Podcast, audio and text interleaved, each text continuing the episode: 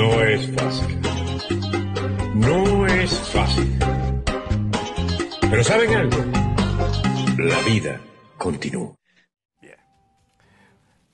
Ustedes saben lo que normalmente se llama la solidaridad automática. O sea, motorizado, tú lo atropellas, lo atropellaba a alguien, yo no, gracias a Dios, nunca atropellé un motorizado, y venían todos los solidaridad automática. Te meten uno. Yo le voy a decir algo. Yo creo que tenemos que evitar la solidaridad automática con todo venezolano que está en el exterior. Porque vamos a recordar, vamos a recordar.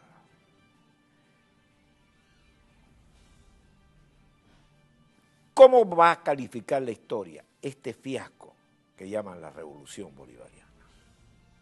Más allá de los cuentos, las anécdotas.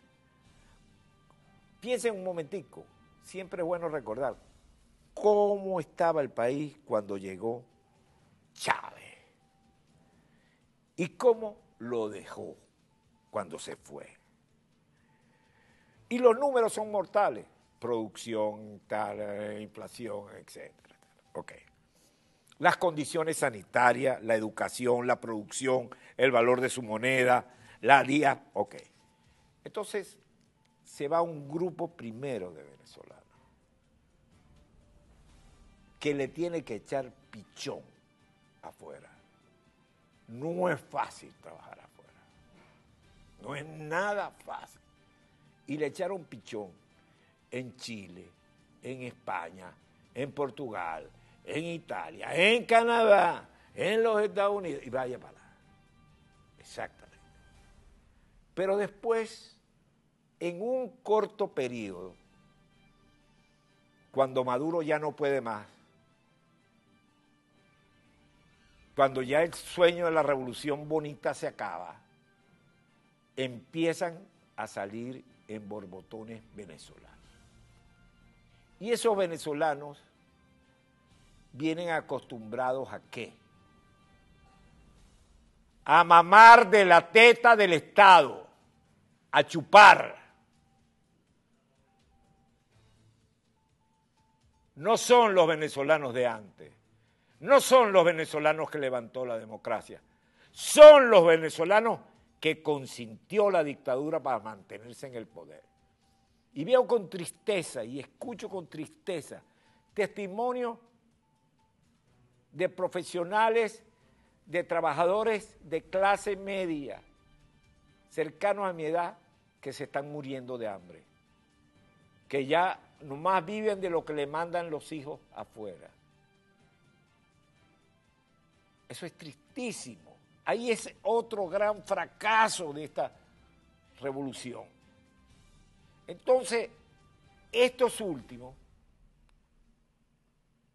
estos últimos, que no tienen arte ni trabajo definido, sino suscrito a misiones, por supuesto, hacen cualquier cosa. Y en ese cualquier cosa se ven muchos venezolanos en aventuras al margen de la ley. ¿Por qué? ¿Pero por qué me digo yo eso? Oye, solamente hay que ver el reportaje de Telemundo.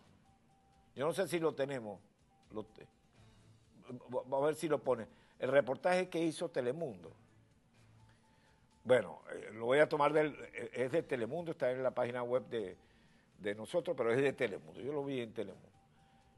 Fíjense ustedes el tipo de venezolano y el tipo de experimento y de negociación que está haciendo. ¿Lo tienes ya? Ah, un hombre alquila un carro en Miami. Alquila el carro, lo lleva a un almacén, a un depósito, después alquila otro carro y así sucesivamente hasta que tienen un complejo de carros alquilados, lo alquilan por 10 días y los carros se los llevan y se los llevan para Venezuela. Se los robaron. Se los robaron. Utilizaron las tarjetas de crédito, utilizaron las facilidades, la seguridad jurídica que brinda este país para hacer eso. Ese es el espécimen. O el, o el corrupto de la revolución que empieza a comprar, que llega a comprar, no digan que yo estoy aquí, no digan. Entonces, solidaridad automática, perdonen, conmigo no va. ¿Le otorgo el beneficio de la buena fe? Sí, pero solidaridad hasta que no averigüe por ese callejón no me tiro. Porque el hombre nuevo de la revolución es el alcahueta y bandido de siempre. No es fácil. No es fácil. Pero ¿saben algo? La vida continúa.